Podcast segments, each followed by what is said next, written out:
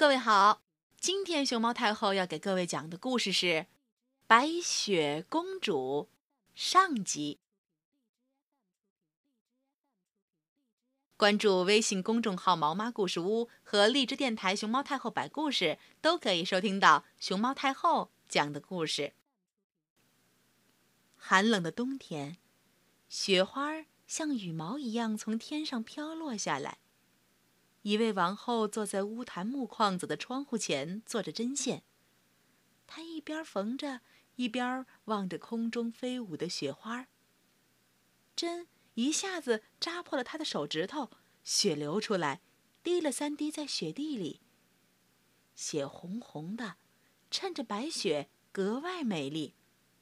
王后于是想：要是我有个孩子，有个皮肤白的像雪。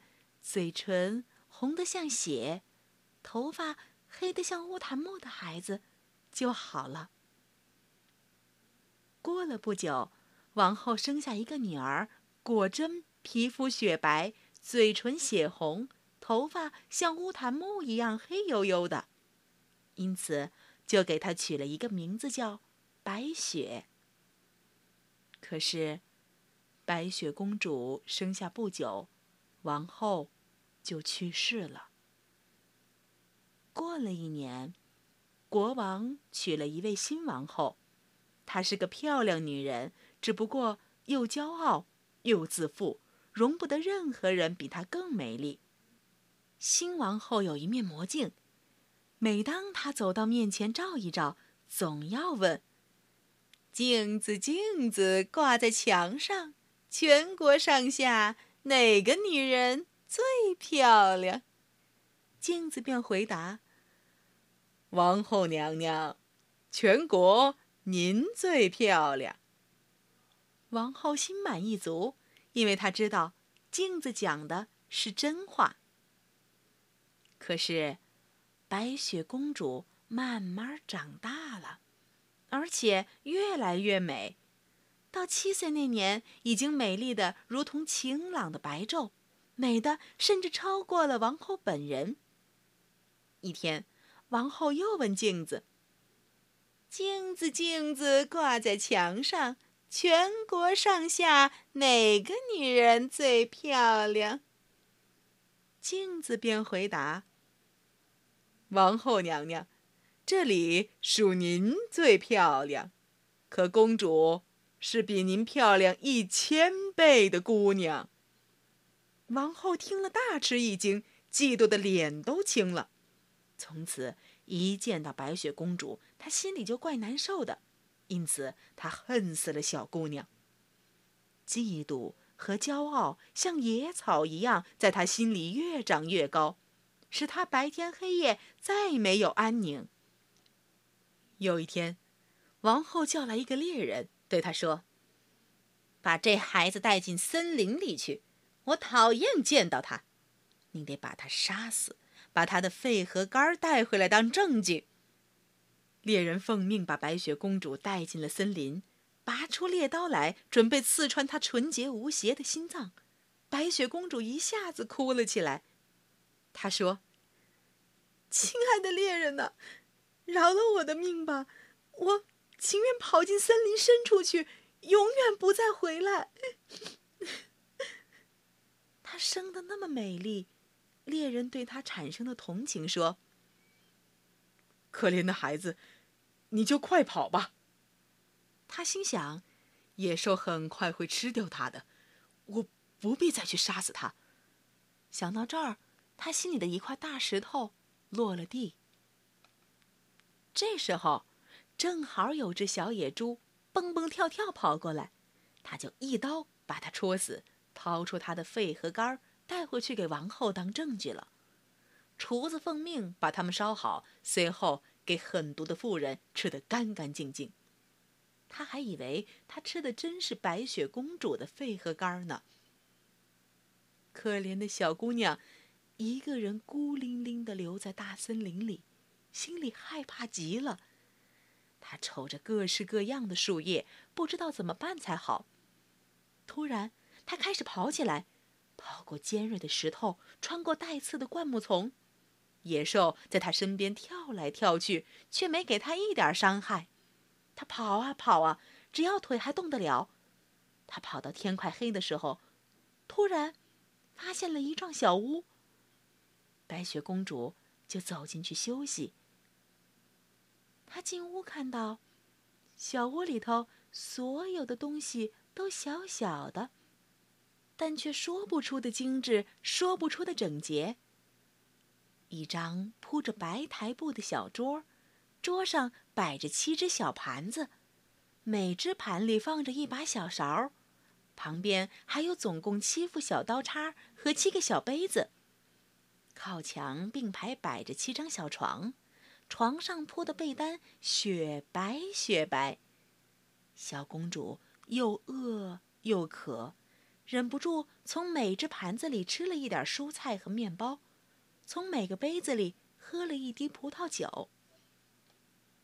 要知道，他可不想把一只盘子和一个杯子里的东西全吃喝光呢。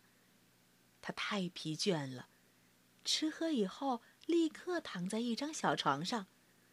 可是，床都不合适。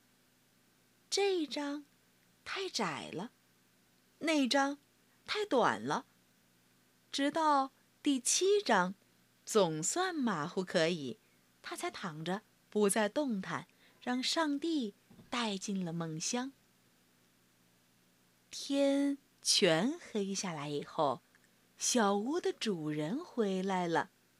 嘿啾，嘿啾，嘿啾嘿啾嘿啾嘿啾嘿啾嘿啾嘿啾嘿啾嘿啾。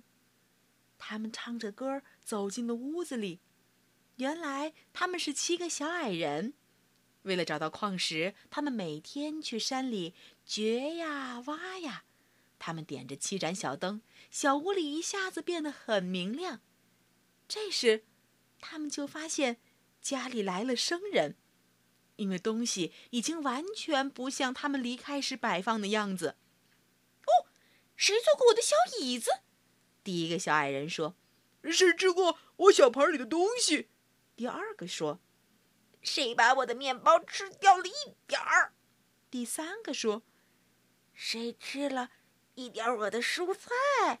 第四个说：“谁用我的小叉子叉过？”第五个说：“谁用我的小刀削过？”第六个说：“谁谁喝过我杯我杯子里的葡萄酒？”第七个说。这时，第一个小矮人回头一看，发现他的床铺陷下去了一块，又说：“谁踩过我的小床？”其他小矮人也跑来，惊呼道：“我的床，我的床，我的床，也有谁躺过了？”可第七个小矮人一看自己的床，就看见了躺在上面的白雪公主。他一喊：“啊，在这儿！”其他小矮人全跑过来，用他们的七盏小灯照着白雪公主，发出惊讶的呼叫：“哦，我的天！哇，我的天！多漂亮的女孩啊！太漂亮了！哦，嘘！”他们高兴极了，不忍心叫醒白雪公主，就让她在床上继续睡觉。第七个小矮人因此和他的伙伴合睡，在每个床上睡了一个小时，这样度过了一个晚上。清晨，白雪公主醒来，看见七个小矮人，吓了一跳。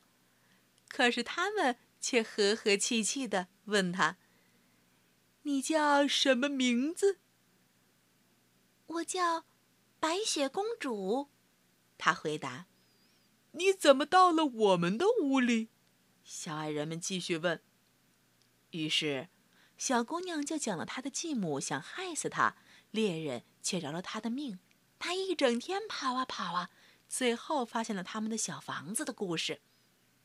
小矮人们说：“你要愿意替我们管家，替我们煮饭、铺床、洗衣服、缝衣服、织毛衣。”把房间弄得整整齐齐、干干净净，你就可以留在我我们这里，我们一点儿不会亏待你的。”好，白雪公主回答：“我打心眼里愿意。”于是，白雪公主就继续住在小矮人家里，替他们料理家务。每天早晨，她进山去找铁和金子，晚上回家来，这时饭菜已经摆好。一整天，小姑娘都一个人在家。好心的小矮人们因此提醒她说：“当心你的继母啊，她很快会知道你在这儿。”可不能放任何人进来哦。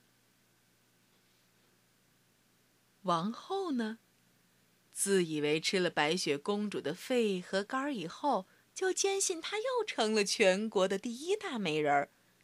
她走到魔镜前说：“镜子，镜子，挂在墙上，全国上下哪个女人最漂亮？”镜子便回答。王后娘娘，这里属您最漂亮。可是白雪公主越过了山岗，住在七个小矮人家里，是比您漂亮一千倍的姑娘。王后大吃一惊，她知道镜子不讲假话，于是她就这么发现自己被猎人骗了，白雪公主还活着。于是。他想来想去，怎样去害死白雪公主才好呢？只要她还不是全国最美的女人，心里就不得安宁。